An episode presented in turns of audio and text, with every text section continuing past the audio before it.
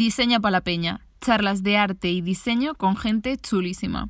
Este es el podcast de una diseñadora gráfica y divulgadora que se hace llamar Autoenfoque en redes sociales.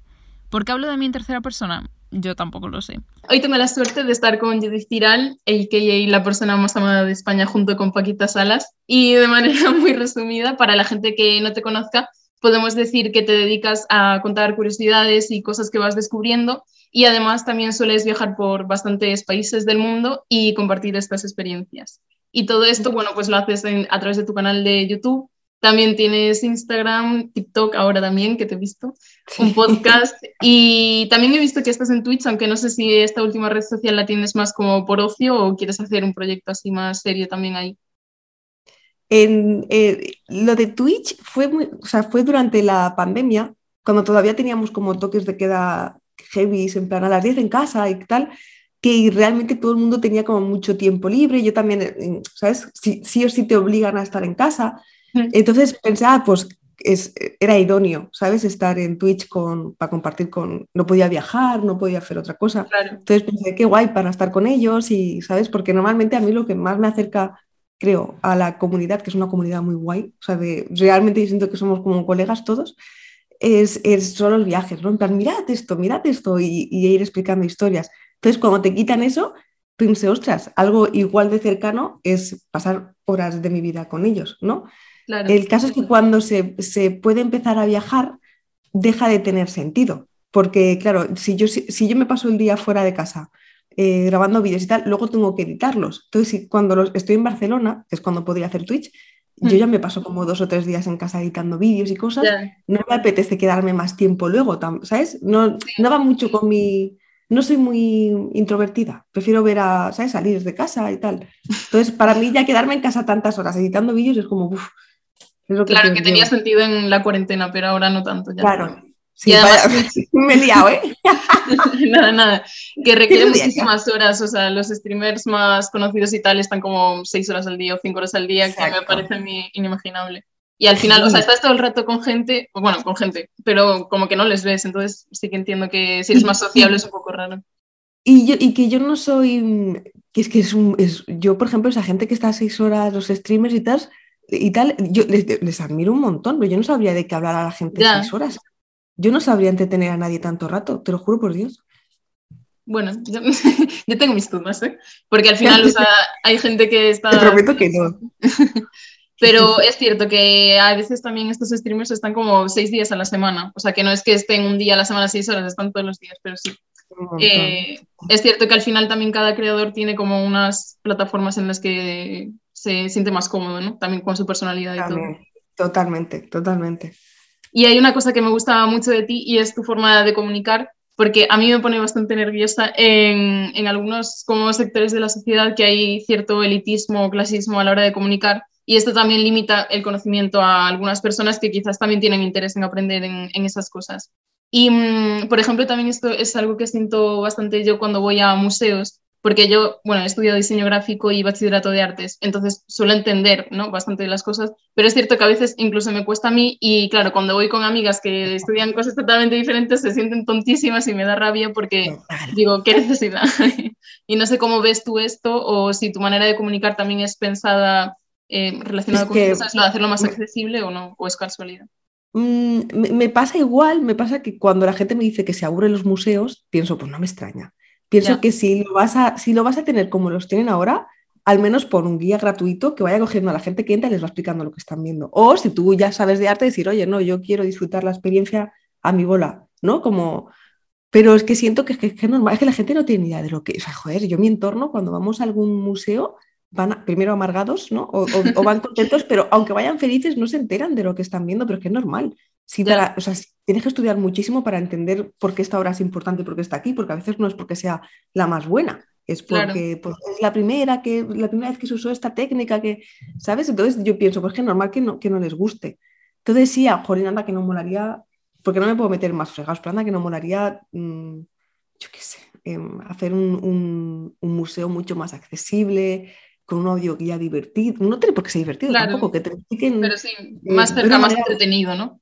Exacto, es que incluso lo que tú decías, a mí me pasaba mucho con los libros de arte y de, de historia no tanto, pero en los libros de arte a veces que te están hablando de alguna obra y utilizan unas palabras y les dan unas vueltas y unas cosas que dices, es que no te acabo de entender cómo te va a entender mi madre, ¿sabes? Entonces, era porque yo creo que la gente ya les gustaba, o sea, este clasismo ya les gustaba, ¿no? De que no lo pudiera entender todo el mundo, que no pudiese ir la gente, no sé, ya me entiendo, me pongo aquí ahora reivindicar, me, puedes entender, ¿no? Y también, yo sí, perdona. Perdón, que yo pienso que lo bueno de Internet es que está democratizando el contenido, está haciendo que, que, la gente pueda llegar a entender esta obra de arte y tal, porque existen un montón de creadores que te lo explican con palabras que, también, no, digo que se deje de escribir bien. Bueno, no es un bien o mal, ¿no? O sea, son como diferentes, yo creo, diferentes Totalmente, sí. O sea, que tampoco se pierda la otra manera, porque sí que es verdad que a veces está escrito de una manera que dices, hostia, es que da placer leerlo, ¿no? Cuando realmente dices, wow, qué bonito. Mm. Hmm. Que no se pierda eso, pero es que también pienso que, que, pues que se debe explicar de una manera que llegue a todo el mundo. Claro, y por ejemplo, un museo, me parece eso, ahí es muy clasista utilizar ese tipo de comunicación porque no es algo, o sea, no debería ser algo centrado en un tipo concreto, ¿no? De personas con ciertos estudios. Es como que en el, creo que en la mayoría de los museos se da por hecho que la gente viene ya con los conocimientos o las cosas que te ponen incluso están explicadas. A mí a veces he ido a algunas exposiciones que lo explican de tal manera que digo, porque yo sé lo que es, pero es que yo le leo esto a mi hermana y no se entera, ¿sabes? Y a veces también incluso como la forma de presentar las cosas en los museos, como que yo siento que no son demasiado interactivos, ¿no? En general. Que bueno, eso ya es otra cosa diferente, pero que como que eso lo hace también menos entretenido, porque a mí, bueno, que también lo disfruto, pero ir pasando por una sala y viendo cosas y sigue a la siguiente, ¿sabes? Como no interactuar con algunas cosas me hace también disfrutarlo menos, pero bueno, eso supongo que será también personal. cuando estaba en Oporto eh, me invitaron a un museo que es como, es como uno de los primeros museos interactivos y fue una pasada porque era de la historia de la ciudad. Tú imagínate esto en Barcelona, es que sería brutal. Era la historia de la ciudad, entonces tú entrabas en una sala y podías escuchar, tenían, yo qué sé, pues eh, los carros con los que antes recorrías Oporto, entonces tú escuchabas el ruido de los carros y te aparecía una voz que te decía, en Oporto en el siglo no sé qué tuvimos una plaga de... Entonces es como, wow, es, era e-, era increíble. O sea, no, es que no es que te enseñara la historia, es que te metían en la historia. Aquí tienes el olor de no sé qué. es que, claro, yo, que muy guay porque soporto y tal, pero yo pensaba, es que estoy enamorada de Barcelona, de la historia de Barcelona. Y yo pensaba, madre mía, o sea, esto en Barcelona, es que yo no me creo que los jóvenes, claro que irían. O sea, sería una pasada. Claro. No me callo, perdón. No, no, no. Tú sigues también a divulgadores, entiendo, a quienes sigues. Para, como estamos hablando de gente que divulga bien, pues para poner ejemplos ah, también, aparte de ti. Escucha, ayer me, ayer me encantó muchísimo. No sé, ah, sí, sí, ¿le has entrevistado a Javi Alonso? Sí, sí, sí. Ay, le adoro. Me gusta también mucho Miquel. Sí. ¿Sabes quién es? Sí. Es muy guay también. Eh, pero de Javi ayer escuché un podcast, no sé si lo habrás escuchado, en Podimo, que hablaba sobre la, cómo la música, eh, él tiene una, abuela que tiene Alzheimer. Aún no lo escuché, sí, tengo ganas. Bueno, yo lloré. Aunque voy a llorar, pero... Es lindo, sí. Ah, me gusta mucho lo que hace Javi, sí. Uh, ¿Quién más? Sara, eh, Sara, ¿sabes quién es Sara Ruballo? Creo que, creo que es Ruballo. Habla de, arte, la gata verde. Ah, vale. O sea, me suena así, pero no la he visto mucho. Y ayer empecé a seguir, a... perdón, es que ya que me preguntas, ayer... No, no, sí, que lo que queremos Ay, también descubrí un podcast ayer que me gustó mucho, eh, ayer por la mañana. Era un podcast que se llamaba las hijas de Felipe. No lo conozco. Pues no, está muy divertido. Hablan de historia y de arte de una manera muy divertida. Y luego, es que ayer empecé a seguir a una chica que me encantó también. A ver, la estoy buscando. Perdón, ¿eh? Es que digo que no se queda nada. Repito cada vez que diga perdón. Ah, perdón. Ah. Mi psicóloga me lo dice todo el rato, me dice, ¿puedes dejar de decir perdón? Te pongo de los nervios. Ah, pues no lo encuentro ahora mismo. Y además eso, por ejemplo, el último podcast que has dicho, Las hijas de Felipe, ¿no? No lo conocía, así que lo escucharé. Eh, sí, Las hijas de Felipe. Me escuché un par y sobre todo los nuevos, que se nota ya que están como que ya tienen... Es que cuando hay los nuevos, o sea, los últimos que han publicado. Porque cuando la gente ya coge el ritmillo, los, míos, los míos, los primeros del podcast, se me nota así como medio cortada todavía, pero luego ya tienes, ¿sabes? Ella se nota que ya tiene pues, sus bromitas, sus de esto y está, está muy divertido, sí. Pues qué guay. Y bueno, además de las pasiones de la comunicación y la historia del arte que hemos mencionado, también te encanta el marketing Y como fruto de estas tres pasiones nació el blog que abriste en 2013, ¿no? Y después de este blog empezaste en la radio, en Onda Cero, no sé si era ahí. Eh, sí, en, sí, Onda Cero, luego también Cadena Ser, sí. Y bueno, hay mucha gente que dice que los podcasts son como la nueva radio y quería saber si tú mm, notas que algún conocimiento que hayas aprendido en la radio te ayuda ahora en el podcast o, no. Ah, uh, sí, muchísimo. Yo me acuerdo la primera vez que fui a, a, la radio con Enrique, con mi mejor amigo, porque lo conocí a él y él me dijo, no, no, tú tienes que, me dijo, tú tienes que comunicar. Y yo, que tenía 21 años, yo pensando que no, que yo no sé hacer esto, que sí, que sí. Obviamente lo que te espera, te vas a pasar teta. Es que yo me lo he pasado muy bien en los 20. Eh, y recuerdo que la primera vez, tía, lo pasé fatal. plan, me preguntó algo así en directo y yo pensé, me están escuchando miles y qué sé, muchísima gente. Yo es que no podía, que no. Y recuerdo que me puse roja, roja y me quedé callada. Entonces no le contesté. Y él, bueno, yo ahora está haciendo, yo qué sé. no le funciona el micro. Te juro por Dios, me quedé así. Y entonces, claro, luego, poco a poco, él me dijo que de verdad que lo tienes que hacer. Y como que vas, eh, y tienes razón, Enrique, todos son tablas. Porque yo decía, pero tú eres buenísimo. Y me decía, no, yo llevo haciendo esto desde los 15. ¿Sabes? Y entonces, sí, literalmente son, son tablas. Es ponerte ahí y hacerlo mil veces hasta que te acaba saliendo, como al darle a la cámara. Que la primera vez es como, ¿a quién estoy hablando? Es ridículo. Y luego es como, yo, joder, abro la cámara como si fuese un montón de suscriptores, ¿sabes? Es como acostumbrarse, las tablas. Sí. por ejemplo, también grabar en la calle, que a mí ahora me da vergüenza. O sea, no me da vergüenza si estoy como con más gente, porque digo, bueno, somos varios haciendo el ridículo. Pero si ahí me da vergüenza todavía, ¿eh? Después de un montón de años me da vergüenza todavía. Te lo juro por Dios. Y cuando estás en otro país te da más o menos vergüenza, porque no te entienden, ¿no? Si hablas en español en general. Ah, creo que depende del país, pero es que en Europa pasa mucho que mm, hay algo que todavía me llama la atención y es que los hombres de 40, hombres de 40, 50 años, es rarísimo, te ven grabar y hacen como, eh", y saludan. Y es como, ¿Esto dónde sale? Es, como, eres mayor, o sea, eres, grandecito, ¿sabes? Em, es rarísimo. Y luego en, en Japón, por ejemplo, te ignoran por completo, entonces me sentía súper cómoda grabando en la calle porque les daba igual. Pero en el otro ¿Pero porque mucha gente lo suele hacer o como por su cultura? Eh, no, por la cultura no.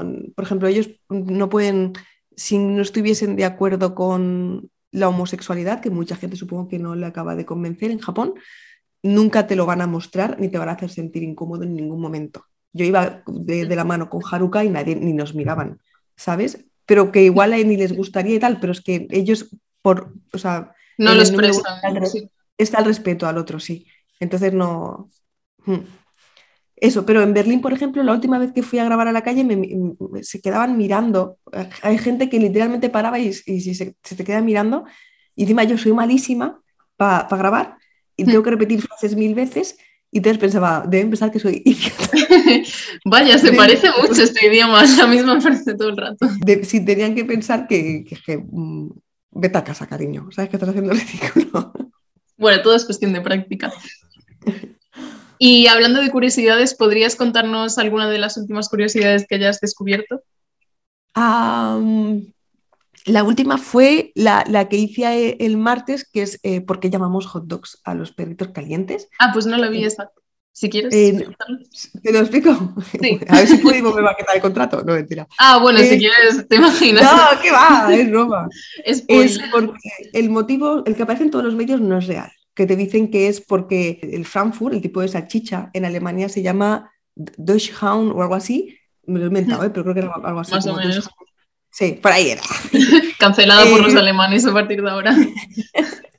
Ese tipo de salchicha se llama Deutschhound porque es, es la raza del perro salchicha, que es, es, una raza alemana. Entonces, como el Frankfurt se parece al, al, perrito, al, perro, es que me confundo porque perrito caliente en castellano, eh, le pusieron ese nombre ¿no? a la salchicha, pero primero estaba el perro, que es Dachshund, que es eh, la, raza del perro, como Yorkshire, ¿no?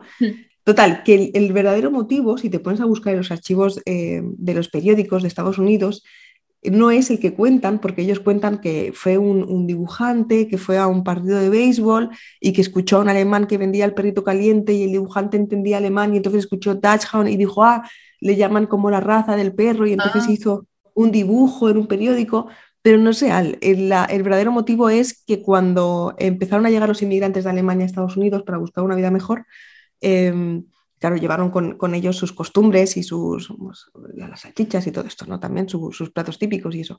Y entonces cuando vieron que estaba triunfando mucho en Estados Unidos porque es súper barato la fera, al final son desechos, ¿no? Las salchichas. Mm. Y mm, entonces empezaron a venderlo como takeaway también, ¿no? Se inventaron esto de ponerle un parecillo para que la gente lo pudiera comer en la calle y estaba triunfando muchísimo entre los universitarios, ¿no? Em, y entonces lo que pasó es que por esa época, finales de 1800, eh, toda la carne que llegaba y que no sabías de dónde era, estaba de moda decir que era o de caballo o que era de perro. En plan, como ahora que decimos, esto en McDonald's, yo que sé, carne de rata o lo que sea, ¿no? Pues en la época se decía carne de perro y de hecho hay una canción y todo. Y entonces ah. empezaron a llamarle hot dog porque no sabían de dónde venía la carne, y entonces, porque eran, no eran alemanes, y entonces le llamaban, em, pues vamos a comer comida de perro, ¿no? Y por eso. Qué bonito. pues qué curioso, la verdad, no sabía ni la primera que era falsa como el primer mito ni la real, así que ahora ya tenemos el dato. Pues yo la última que he descubierto em, es que Turquía ya no se va a llamar así, no sé si lo sabes o no. ¿Qué dices? ¿De verdad? Te lo juro. Te ha salido como acento gallego, ¿no? ¿Ah, sí? Ah, de verdad. Es que a veces mi ex era gallega y... y ah, yo soy gallega, así que...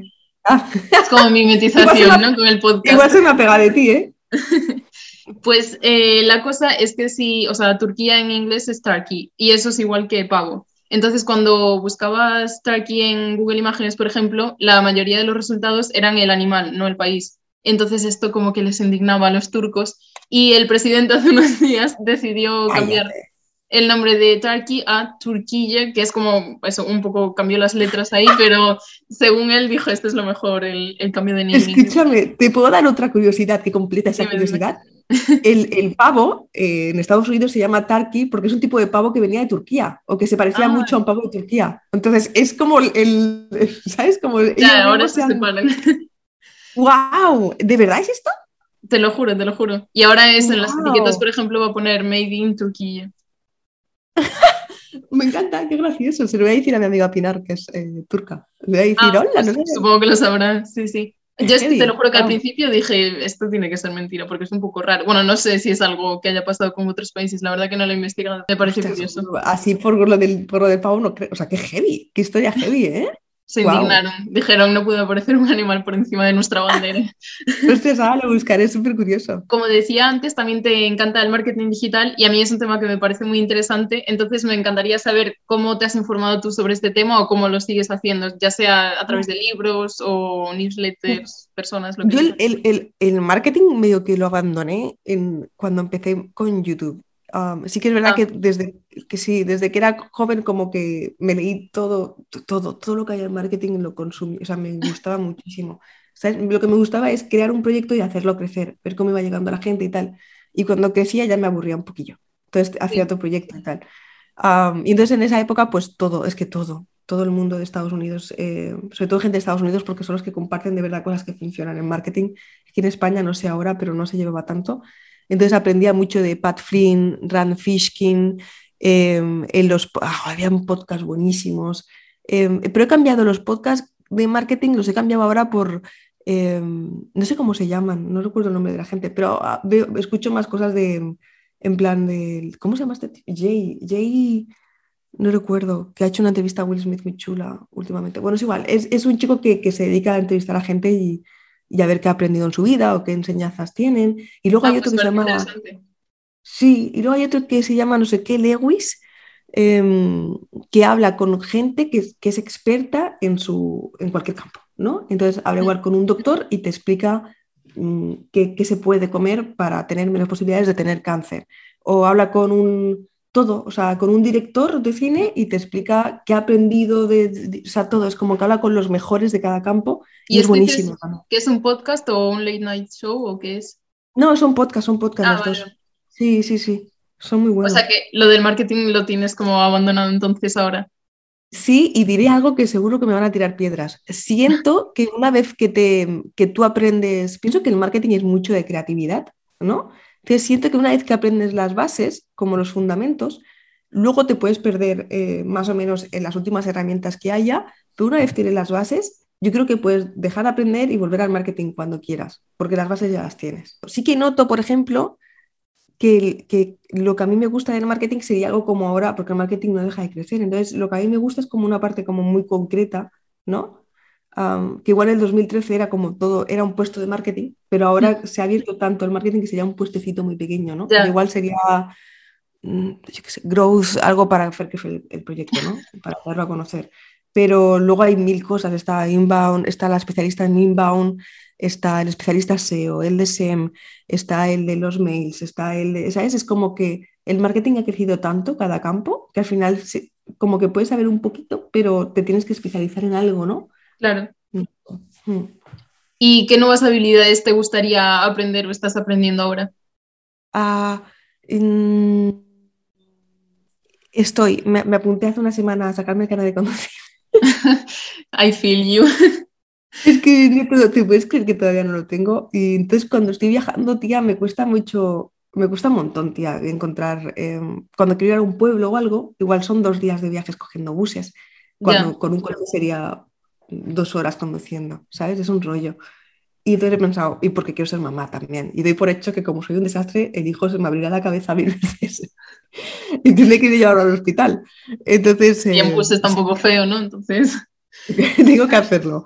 Como una diseñadora gráfica, te voy a hacer algunas preguntas relacionadas con el diseño y el mundo de los viajes. Y has dicho que nunca has sido tan feliz como cuando vivías en Japón. Y como yo nunca he estado en Japón y además cuando estudiaba diseño en la escuela tampoco nos hablaba mucho del diseño en Asia en general, me gustaría saber si tú eh, notabas muchas diferencias en cuanto al diseño cuando vivías allí. Ya sea en el packaging, cartelería, etc. Uh, sí, sí, sí. Uh, te va a encantar.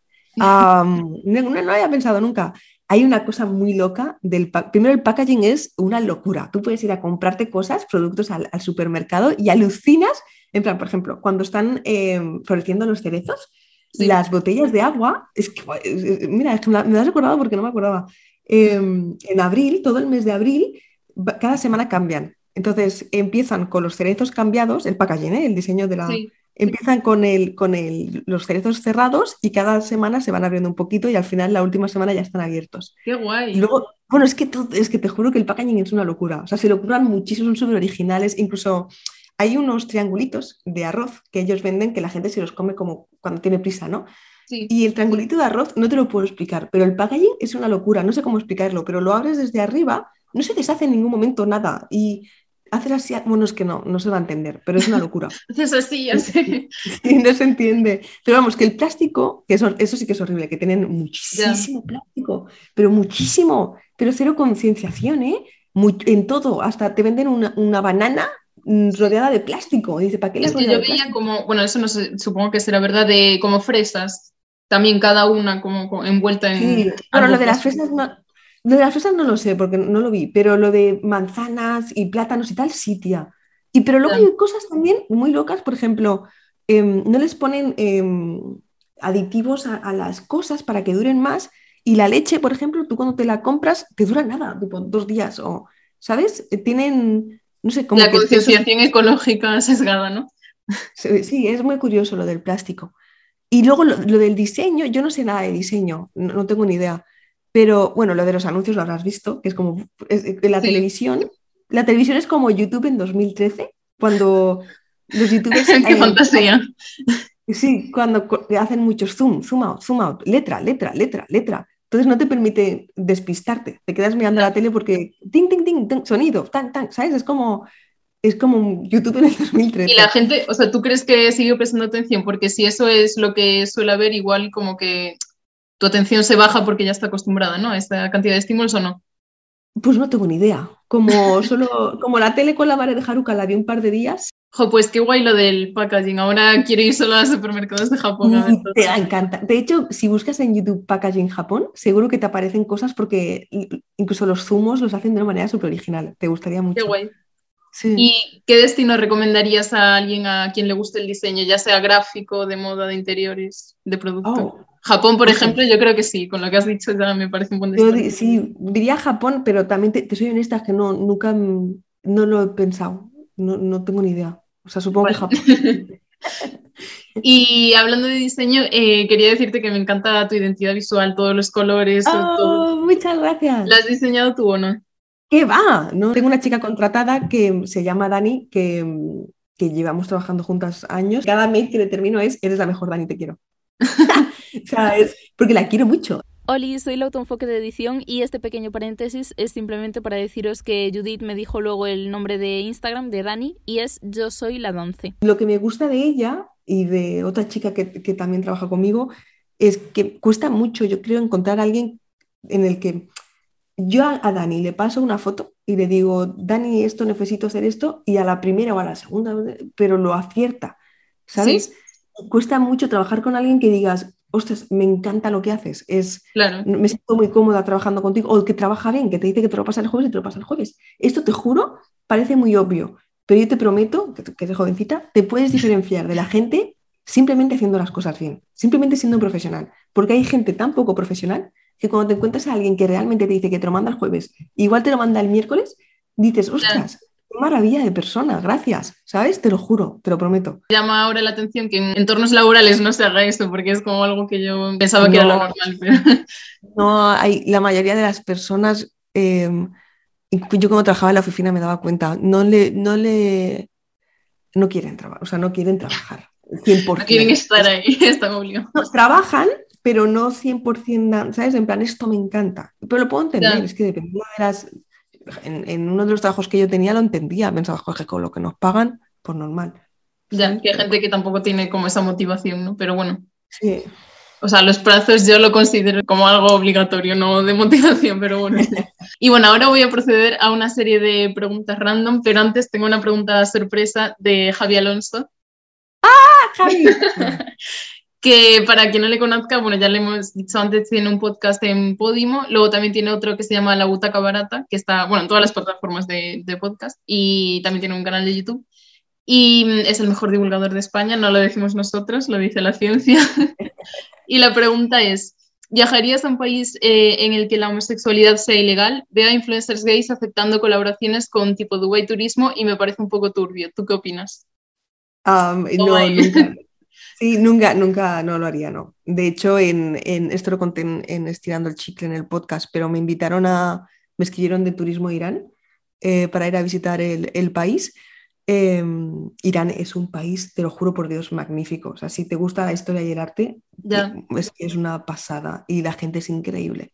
El problema es que tiene un gobierno pestoso y ser homosexual está prohibido con, creo, no, no sé, creo que es uno de los pocos sitios que tienen incluso que, te matan, vamos. Ya, pena de muerte.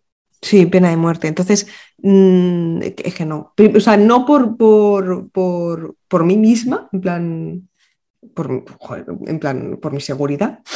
Plan, Sería ridículo ir porque me pueden buscar en, en muchos países, además te buscan, creo que en Irán, por ejemplo, mi amigo Ignacio, que le encantó, él sí que fue, él es fotógrafo y para entrar puso que no era fotógrafo para, que no, para no tener problemas, no sé, pero le buscaron en, en Google y le encontraron que era fotógrafo y tuvo que hacer como unas entrevistas, no sé. Dios. Eh, Sí, que ahí le flipo. Es que el país es increíble, la gente también, te lo prometo, ¿eh? Su historia y el arte y tal. Pero claro, con esas leyes que pone el gobierno, yo sé que la gente no es su gobierno, pero si yo puedo no ayudarte a que venga más gente y no darle dinero a ese gobierno, pues lo voy a hacer. ya. Eh, lo que pasa es que al mismo tiempo, tía, me parece un poco hipócrita de mi parte que luego eh, yo sí visito, casi, es que claro, yo iba a decir, yo sí que visito países en los que hay homofobia, porque claro, es muy todos, diferente. o sea, Al final todos, porque en España también hay homofobia. claro. Eh, pero bueno, sí, bueno, sí, al menos los que esté así como penado de muerte y tal, o los que sea muy heavy, no hacerles publicidad, ¿sabes? Claro. Mm. Es que ya, o sea, no solo por seguridad, que es como lo básico, sino también por derechos humanos básicos de todas las personas, ¿no? O sea, el respeto. Totalmente. Totalmente. Bueno, y después de este tema, la siguiente pregunta random es, ¿cuál es tu mayor unpopular opinion? Unpopular opinion. ¿sobre qué? En general. O sea, ¿hay alguna que tengas, Ah, para la gente que no lo sepa, bueno, pues supongo que todo el mundo lo sabrá, pero un popular opinion es como una opinión que tienes sobre algo que es contraria a lo que todo el mundo piensa. Por ejemplo, Ah. odiar la pizza. estoy pensando, ¿eh? Estoy pensando. Ah, bueno, no me gusta. Uy, es que me van a cancelar. Tú dilo. No, me-. Ah, mira, hay otra cosa. Bueno, también me la cancelar. Bueno, no es igual, lo digo. Eh, Bono de U2, eh, que siempre como que se ha vendido como muy buena persona. Yo, a mí, eh, no hay nadie al cerebro, o sea, en plan, no hay nadie al volante, todo el mundo me, me suele caer majo, ¿no? Sí. Pero Bono de U2 es como que se vende tanto como muy buena persona que me da las vibes contrarias. Yo, la verdad, o sea, sé quién es, pero como no he hablar y tal, no te puedo No, decir. no pero- es Bono. Sí, sí, o sea, sé quién es, plan, le pongo cara y, y sé que está en el grupo ese, pero bueno, que en este mundillo de creadores es, también hay mucho ego. O sea que- vas a salir cancelada de esta entrevista. Sí, me van a cancelar todo. Y yo, en plan, en popular opinion, odiar la pizza. En popular opinion es que la horchata es la mejor bebida del mundo, por si quieres saber. Uf, un popular, un popular, ¿eh? Te has quedado sola, ¿eh? Te lo juro, es que todo el mundo que se lo digo me dice, a ver, las papilas gustativas, ¿cómo las tienes, Elena? Pero Bueno, bueno, a mi padre le gusta mucho, ¿eh? Pero a mí no, no puedo con la horchata, ¿no? tiene buen gusto tu padre. Y la siguiente pregunta es, eh, ¿qué objeto de menos de 100 euros te ha cambiado la vida? ¡Uh, qué buena! Eh, Objeto... bueno, vaya mierda mi respuesta, pero lo primero que he pensado son las gafas, que me di cuenta que no ve... Bueno, te permite ver el mundo, observar. Lo siento, me ha cambiado la vida. Es que yo no sabía que veía tan mal hasta que me pusieron gafas, que pensé, hola, la gente está muy definida realmente. ¿Y a qué edad fue esto? ¿Te imaginas? Hace dos semanas. Yo te juro, no, o sea, bueno, que los... Es que me la pusieron hace un tiempo, pero no las usaba mucho y hace tres días me las volví a poner y pensé, uy, o sea, wow, es como cuando coges una imagen en Photoshop y le pones el Sharp en este, el Sí. Sharp. El afilado, Es ¿eh? Te juro, porque todo tiene... Yo no veo los, o sea, no veo mal, pero las cosas no, no tienen tanto detalle ni tantos bordes marcados. Y cuando me pongo las gafas es como, wow, está todo muy marcado. Bueno, es igual, que estoy ciega perdida. Y Es también igual. vi en Twitter algo de que, es que no sé si es astigmatismo, no sé qué es, que como que hay gente que ve las luces de los coches como, mm, no sé cómo explicarlo, como con alargada la luz. No sé, ¿Ah, es algo de la visión que es como un problema y la gente se quedó rayadísima al saber que no todo el mundo la veía así. ¡Guau, qué loco! El otro día descubrí, tía, que igual que hay gente que, por ejemplo, yo cuando pienso, escucho mi voz en off pensando, ¿no? Como "Mm, mm", es mi propia voz. Sí. Y hay otra gente que creo que es incluso la mitad de la... eh, Me he inventado el tanto por ciento, pero es un tanto por ciento muy alto, eh, que no escucha ninguna voz, sino que todo lo piensa con imágenes. Entonces, en, en- se habían, o sea, es como la mitad de la población piensa de una manera, la otra mitad de la otra, y para mí es muy raro que alguien piense con imágenes, y para esa persona es muy raro que yo escuche mi voz, pues Es yo con la voz, yo creo, ¿eh? Voy a preguntarlo a partir de ahora. Que yo creo que pienso con la voz, no con imágenes. O igual Sí, las dos a la vez, pero mix. principalmente la voz. Sea, yo creo que hay un poco de mix, ¿no? No sé, Sí. no lo sé. Mm. Bueno, a partir de ahora preguntaré a ver si esta estadística. Si no, ya te denuncio, no te preocupes. Y he visto que sueles usar clips de Sálvame en tus stories o a veces, creo que en Twitch incluso cuando alguien se suscribía salía Belén Esteban, ¿no? Puede ser. Sí, Y me gustaría saber si pudieses invitar a un colaborador o colaboradora de Sálvame y llevarlo a un país de viaje contigo, ¿a qué país sería? ¿Y a quién invitarías? ¿Y por qué? A Aramis Fuster, a... O sea, creo que algún sitio por Europa, porque es que no me imagino tantos días con Aramis Fuster. Es que de que es- ella. Ah, bueno, ¿quieres que sea...? Bueno, es invitada. Va, no sé. Sal, cuando dijo, le dijeron, dijiste que no volverías a Sálvame, y dijo, Sálvame de tarde. Ah, ya, me encanta. Te quiero mucho. Eh, bueno, pero si no, ver en Esteban, claro. Queda mejor. Y con Esteban sí que me iría a Japón un montón de días, porque tiene pinta de... Tiene pinta de ser muy natural, estar a su bola. No, sí, natural. Además te puede llevar ahí el catering, ¿no? De sabores de la Esteban. Es que sería muy divertido, me encantaría. ¿Cuáles son tus próximos objetivos profesionales? Que vi que ayer subiste una story de que quieres escribir un libro. Ah, sí, sí. Ah, me gustaría muchísimo. Mm, sí, estaría a escribir el libro y luego hay algo que me he dado cuenta que no hago y es que cuando viajo por el mundo pienso que he estado como, sí que he estado cumpliendo esto de las curiosidades, ¿no? Por el mundo, pero no he estado haciendo, o sea, por ejemplo, hay mucha gente que me escribe y me dice, ¿qué me recomendarías hacer en Nueva York en, en siete días? Y es como, oye, ojalá, me, me lo pregunta tanta gente que pienso, ojalá lo tuviese escrito. Y creo que este año también me voy a proponer escribir en el blog para hacer guías escritas de cosas, o sea, este, pero es que además, ¿sabes que me he dado cuenta de que yo, somos tantos ahora en la comunidad, que hay gente que ha vivido en Nueva York o ha vivido en Roma o lo que sea. Entonces, hay muchas veces, yo pensaba que, otra cosa que me van a cancelar, pero yo pensaba que cuando buscas en, internet dónde comer en Roma y te lo explica un, blogger que igual ha ido tres días, pienso, ¿cuánto sentido tiene eso al final? ¿Sabes? Porque son sitios a los que has ido tú y que... Pero si yo pregunto a la comunidad, chicos, los que habéis estado en Roma o habéis vivido en Roma, ¿qué sitio me recomendáis? Y realmente los sitios que se repitan, hacer un listado e ir a probarlos y yo decirte, este es bueno por eso, es como que entre todos, pues sí que podemos hacer una guía buena. Claro. No sé. Y además de sitios también como más originales, bueno, no por originales, pero que no sean los típicos de los que habla todo el mundo, que igual no son los Claro, claro, sí, sí. Pues qué guay. Además eso es súper útil para la gente que vaya a viajar y tal. Sí, pensé que estaba guay. O sea, como para. No sé de qué, de qué manera lo puedo monetizar. Ya, eso estaba pensando yo, porque. Sí, los, lo que sí que puedo monetizar sería pues las excursiones, em, o sea, cosas así, ¿no? Em, mm. Los hoteles. Pero bueno, ya, ya veré. y la última pregunta que siempre hago es: ¿cuál es el mejor consejo que te han dado? Uh, mi madre me repite siempre, siempre, siempre, siempre: el no ya lo tienes. Entonces es algo que no sé si es un súper consejo, pero lo recuerdo siempre que voy a hacer algo. En plan que no, tipo el no ya lo tengo, si no lo, si no lo intento, mm, ya tengo el no, y si lo intento, puedo conseguir el sí, o sea, solo estoy ganando intentándolo. Y que creo que me ha seguido, siempre que pienso algo, pienso no ya lo tienes.